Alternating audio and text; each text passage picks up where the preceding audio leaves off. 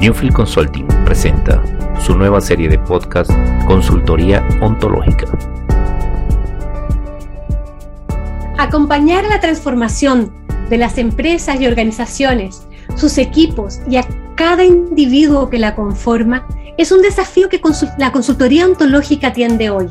Es por eso que el equipo multidisciplinario de Newfield Consulting, que por más de 30 años ha trabajado con distintos dilemas organizacionales a nivel mundial, trae hasta ustedes un interesante espacio con temas de contingencia organizacional que esperamos sean de su interés por medio de esta serie de podcasts que al que llamamos Consultoría en Acción, transformando a empresas y organizaciones desde la ontología del lenguaje y por supuesto del coaching ontológico.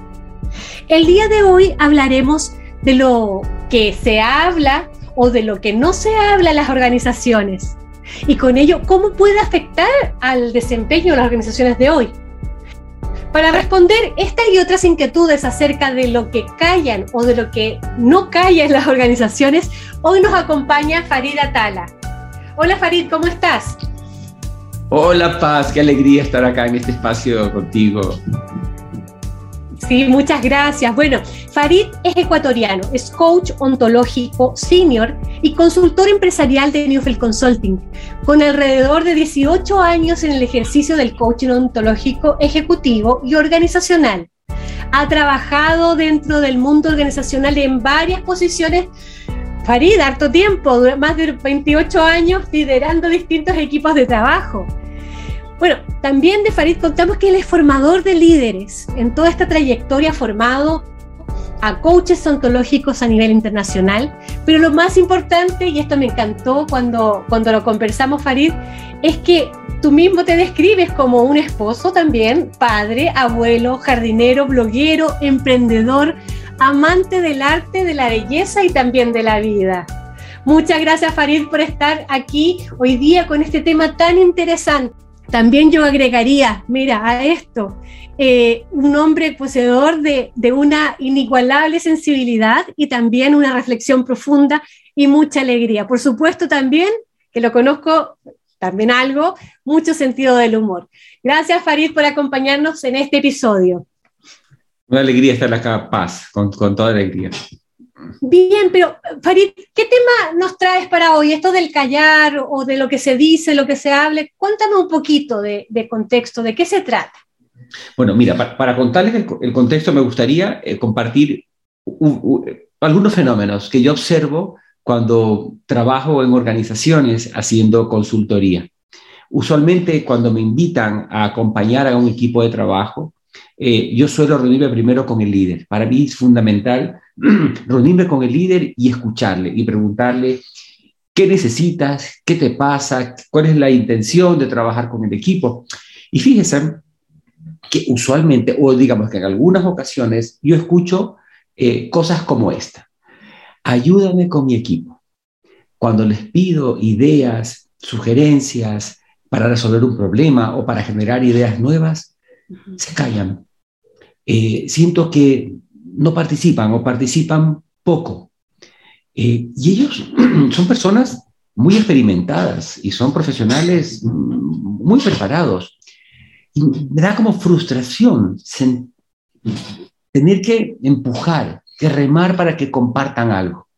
¿Cierto? A veces pienso que no son el equipo que está listo para trabajar en los desafíos de la organización.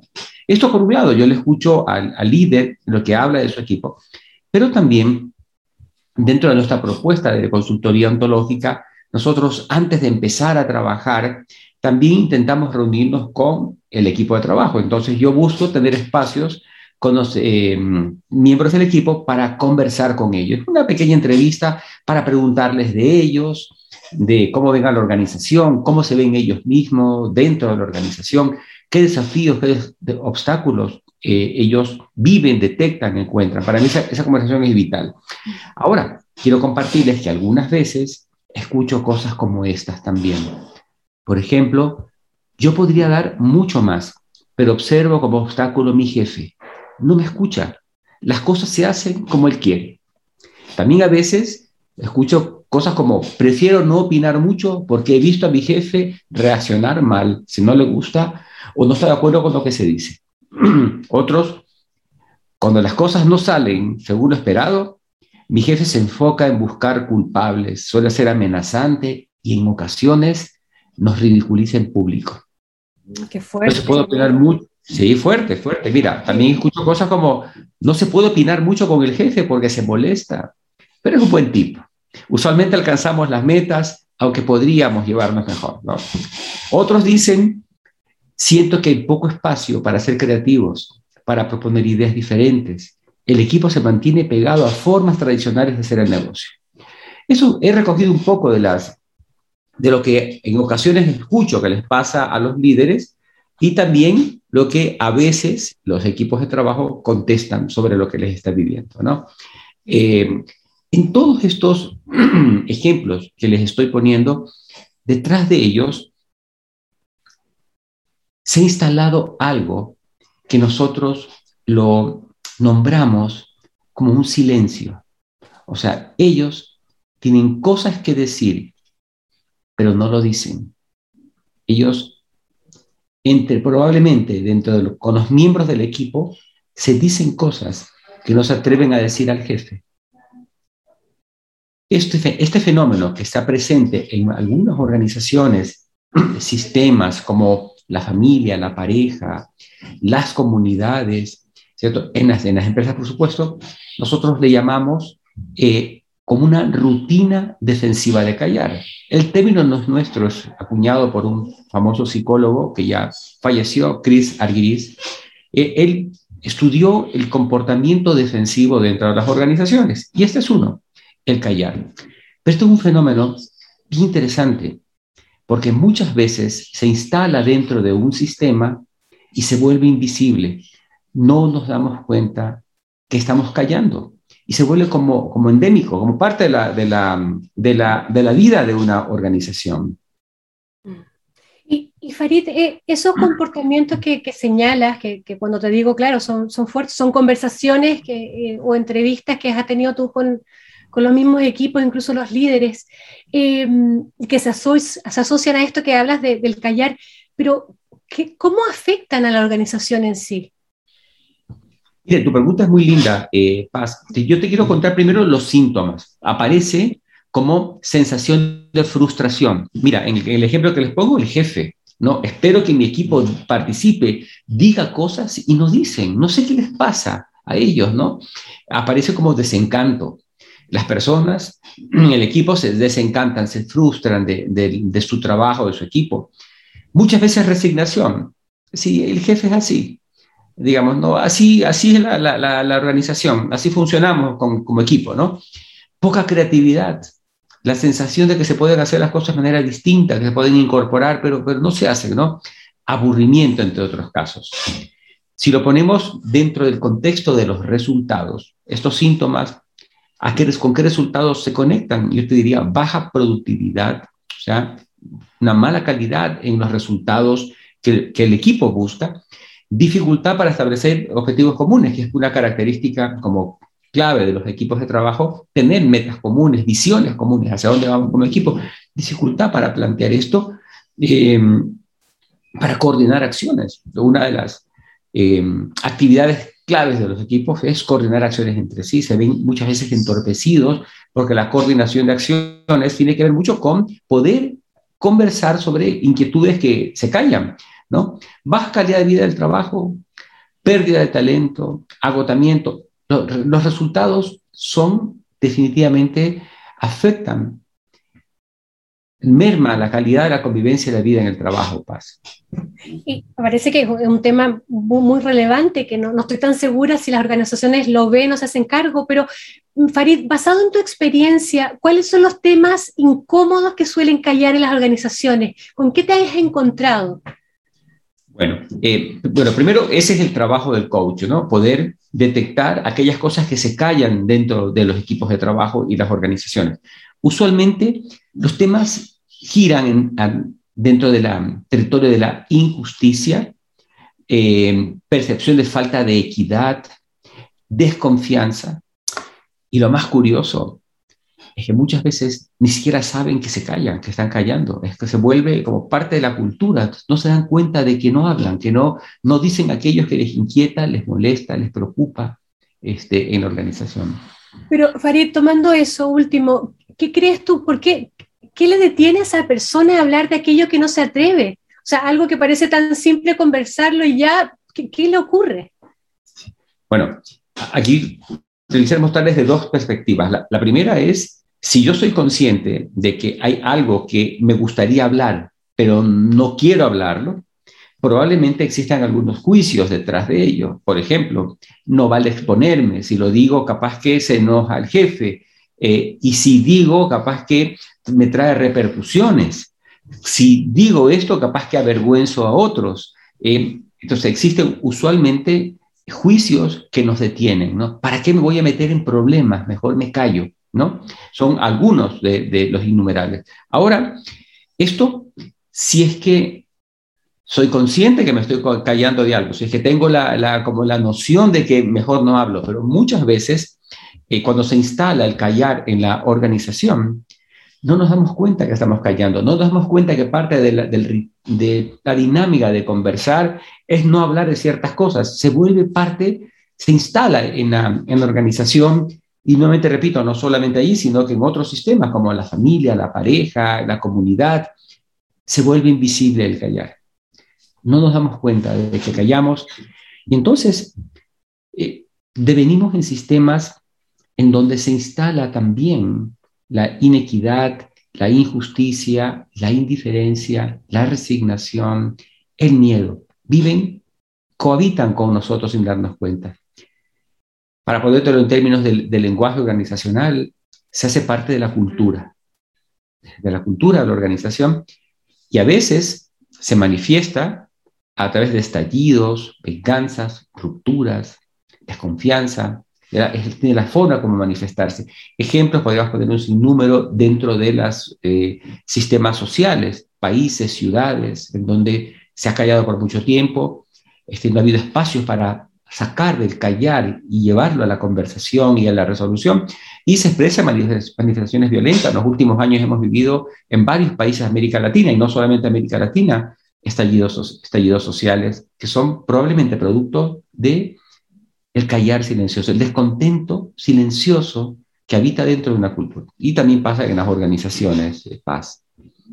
Sí, y es muy interesante lo que nos dices, o sea, me ayuda a comprender por qué optamos a veces por callar y, y cómo el fenómeno que nos trae hoy día se apodera, o sea, de países completos, como dices, organizaciones o sistemas. Pero Farid, ¿cómo, cómo nos hacemos cargo? ¿Cómo, cómo lo trabajas tú junto al equipo de, de consultoría o en tu experiencia? ¿Cómo la organización en sí se hace cargo de este fenómeno que ocurre? Eh, y la pregunta es linda, Paz, porque, bueno, primero, debemos ser capaces como coaches de mostrar este fenómeno y cómo impacta al líder de la organización, ¿cierto? Pues ser capaces de mostrárselo a él este, y explicarles lo que, lo, que, lo que encontramos nosotros. Es como el camino de llevar y mostrarlo, ¿no? Claro, pero Farid, a ver, son cosas bien fuertes las que traes de que posiblemente los juicios que salen de, los reportes o de los líderes, ¿cómo lo haces? ¿Se los compartes al equipo? ¿Cómo, cómo funciona? ¿Cómo lo aterrizas para hacerse cargo? Como te decía, lo primero es conversar con el líder. Yo creo que a veces él es el primero en que no se da cuenta que eso está pasando. Porque el líder, ¿qué es lo que ve? Ve un equipo en donde, como iniciamos esta conversación mostrándoles el fenómeno, dice, no sé qué le pasa a esta gente que, oye, eh, les pido que participen, que colaboren, que den ideas y, no sé, hay que moverlos, hay que empujarlos. Entonces, le muestro al, líder lo que he escuchado en las conversaciones que he tenido con los miembros de su equipo, pero por supuesto de manera eh, anónima. Le digo, mira, estos hallazgos he detectado en, tu, en tu equipo que te los quiero compartir. Entonces, el primer camino es poder compartírselo al líder. Ok, pero ya, si, si al líder no le agrada y te dice, ok, Farid, sí, dame los nombres, ¿qué, qué pasa ahí? Bueno, qué, buena la pregunta, es interesante y a veces va a pasar, ¿no? Que cuando le contamos esto al líder y me ha sucedido, la primera reacción es de malestar, de enojo. No puede ser, dímelo quién te lo dijo, ¿no? Entonces, y eso es justamente, como coach, aprovechamos eso para mostrarle al líder esa reacción que él tiene. Entonces, usualmente, si eso pasa, yo le digo al líder, mira, lo que estás haciendo ahora, tu malestar y pidiendo nombres, es probablemente lo mismo que te sucede a ti con tu equipo de trabajo, que provoca que ellos callen, que ellos eviten hablar de temas difíciles conflictivos contigo. Es como mostrar el fenómeno, aprovechar la reacción del líder, porque muy probablemente la forma como el líder reacciona conmigo, con el coach, cuando le compartimos esto, es muy probablemente la misma forma que él utiliza para reaccionar con su equipo de trabajo.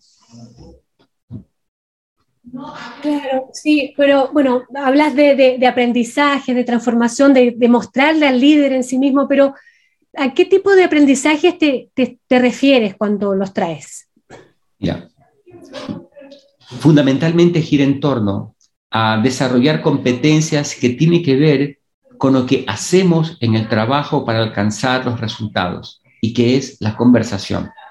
En las organizaciones hacemos nuestro trabajo conversando. En realidad, la vida la manejamos con los demás a través de las conversaciones. Ese es el vehículo por el cual nosotros pedimos, coordinamos, llegamos a acuerdos, evaluamos, damos retroalimentación, agradecemos, todo gira en torno a la conversación. Entonces, lo que hacemos nosotros es eh, desarrollar en el líder competencias conversacionales. Y una fundamentalmente, que es como creemos que es la más potente de todas, es la escucha. Y aquí viene algún trabajo inicial que, y algunas inquietudes iniciales que trabajamos con el líder. Por ejemplo, trabajar junto con el líder sobre qué callan. Primero como hipotético, ¿no? ¿Qué les impide hablar? ¿Qué juicios o historias se dicen? ¿Qué tengo que ver yo con ellos? En esas historias que se cuentan los miembros del equipo, el líder se pregunta con ayuda del coach, ¿yo qué tengo que ver con eso? ¿Cómo me relaciono? Comenzamos como a destapar una zona de ceguera que el líder tiene. Y también nos trabajamos sobre de qué manera la organización, a través de sus políticas, ya sean muchas veces de, remuneración, de, de reconocimientos, de contratación, ¿cierto? De qué manera el sistema también eh, tiene que ver en la forma de comportarse de, en la, cultura organizacional. Entonces hacemos, hacemos un trabajo primero de conversar para determinar qué incompetencias como líder, como organización, están contribuyendo a este fenómeno que, que hemos conversado que es sumamente tóxico dentro de una organización. Claro. Y mm, Farid, dime, eh, ¿en qué momento empieza la intervención? ¿Es con el equipo o todo queda en el territorio del líder? ¿Cómo, cómo se realiza la intervención? Bueno, usualmente el trabajo es también con el equipo. Primero arrancamos con el líder, porque necesitamos que el líder comprenda el fenómeno que está ocurriendo y su probable eh, responsabilidad en ello, digamos, ¿no? Pero también luego a continuación trabajamos con el equipo. Y lo que hacemos con el equipo es desarrollar competencias conversacionales similares a las que trabajamos con, con, el, con el líder. Cuando hacemos esto, el aprendizaje es más consistente, más robusto, garantiza que eh, hay una transformación integral, porque el líder, la transformación sola del líder no es suficiente, necesita también intervenir en los otros miembros del equipo y cuando ellos colaboran en la transformación se vuelve como más efectivo el, el resultado que vamos, a, que vamos a alcanzar. Pero mira, Farida, a ver, mira, cuando iniciamos nosotros la conversación, tú nos trajiste el fenómeno del callar en las organizaciones y ahí me surge una duda. ¿Consideras tú que las personas debemos hacer explícito todo lo que pensamos o lo que sentimos? No, no seguro, seguro que no. Eh, en ocasiones es más conveniente callar aquello que estamos pensando que decirlo. ¿Por, ¿por qué le digo esto de acá? Porque usualmente los seres humanos eh, interpretamos algo, eh, escuchamos algo, estamos en una situación, interpretamos, es, se nos creemos algo, llegamos a pensar algo, pero eso que interpretamos y pensamos no es la realidad, es solamente nuestra interpretación de las cosas. A veces esa interpretación está está cargada de emociones, está cargada de, conclusiones eh, que necesitan ser filtradas. Entonces, parte de lo que nosotros hacemos es enseñar, ayudar a que los líderes aprendan algunas competencias, como por ejemplo preguntar, escuchar, eh, indagar, perdón, preguntar al otro, decir, oye, ¿qué me quisiste decir con esto? Cuando antes estábamos en la reunión y, este, y yo planteé esto, vi una expresión en tu cara y no sé, y dijiste esto otro. ¿Y qué me quisiste decir? ¿De acuerdo? Porque yo pude haber visto la cara del otro, la expresión del otro y dije, uff, ya no le gustó lo que estoy diciendo, me está desacreditando lo que quise decir, lo está, lo está boicoteando, pero capaz que, que si yo le pregunto, aprendo a preguntarle al, al, al otro lo que quiso decir, me explique verdaderamente lo que está pasándole, ¿no? Entonces, esto que nosotros hacemos eh, de aprender a mm, preguntar sobre qué quiso decir el otro, como poner un ejemplo, muchas veces nos ayuda a desvanecer el juicio que tenía original, lo que me dice, lo dice en la cabeza, o, sí, o cambiarlo, ¿no? Ah, claro, ahora que te pregunto, ya, ya entiendo. Lo que te pasa es esto, porque en principio en mi cabeza era, claro, él no va a cooperar conmigo, por ejemplo, claro, mira, ahí está, lo que está diciendo es porque seguramente él dice sí, pero no, no lo va a cumplir. Pero cuando yo pregunto, cuando yo indago, puedo entrar a comprender la inquietud de quien me está escuchando y muchas veces cuando lo comprendo, mi juicio se transforma, se desvanece, cambia. Entonces, esto es parte del territorio de ser competente en una habilidad fundamental, es aprender a validar lo que escucho, aprender a indagar sobre lo que estoy escuchando para, nosotros llamamos eh, la fundamentación de los juicios y es una de las competencias conversacionales que desarrollamos en los equipos de trabajo y que ayudan a hacernos cargo de este fenómeno del callar. Porque también puede, puede ser que opte que la persona escucha lo que el otro dice, la interpreta de cierta manera y opte por callar. Y calla. Y se queda con la interpretación errónea, inadecuada, a menudo negativa. Entonces, eh, lo que nos trae, según te, escucho, es que detrás de todo, aquello que callamos y que nos impide sacarlo a la luz, están relacionadas con competencias como escuchar, indagar, hablaste de fundamentar juicios, eh, ¿tiene que ver con eso? Cuéntame un poquito más. Mira, mira, Paz, usualmente hay mucho de lo que tú mencionas en, lo en el trabajo que nosotros hacemos, pero hay una precondición fundamental y es la apertura a la escucha, al aprendizaje, a la transformación. Si no hay apertura al aprendizaje y a la transformación, que es algo clave, a lo sumo, tú trabajas con los líderes, con los equipos, y si no hay apertura, a lo sumo ellos llegan a entender el problema, pero no se hacen cargo de cómo transitar de este problema, de cómo avanzar, de cómo resolverlo. Entonces, ¿qué es la apertura a la transformación y al aprendizaje? Es esa posición de decir, hay cosas que yo no sé, reconozco que hay cosas que no sabía, reconozco que hay cosas que, no sé hacer y que debo aprender. Y esa es la, postura, es la competencia fundamental en este momento de la vida de transformación, de, de cambios tan rápidos, de, de ser obsoletos tan rápidamente. El camino del aprendizaje, la transformación. Entonces, esta es como una precondición fundamental y es parte de lo que en Newfield Consulting nosotros hacemos, es parte una de las partes que más nos apasiona hacer es trabajar en, esta competencia que tiene que ver con aprender, con transformarse, y, es parte fundamental. Todo ello ligado a si, está, si la apertura al aprendizaje está instalada, luego aprender a escuchar, aprender a, ser competentes, a emitir juicios, eh, viene más fácil, ¿no? Entonces el camino inicial es la predisposición a, a la transformación, al aprendizaje.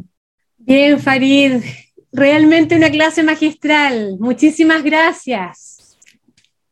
Un placer, querida eh, Paz, en estos minutos compartir contigo. Muchas gracias por tus preguntas y por abordar este, este, tema, que es un tema complejo, pero muy usual y muy, muy presente en el mundo, en los sistemas, yo te diría, pero ya estamos hablando del mundo organizacional, muy presente en los equipos de trabajo, pero también presente en el mundo de las parejas, de las relaciones, de las sociedades, el fenómeno defensivo, la rutina defensiva del callar. ¿Por qué es defensiva?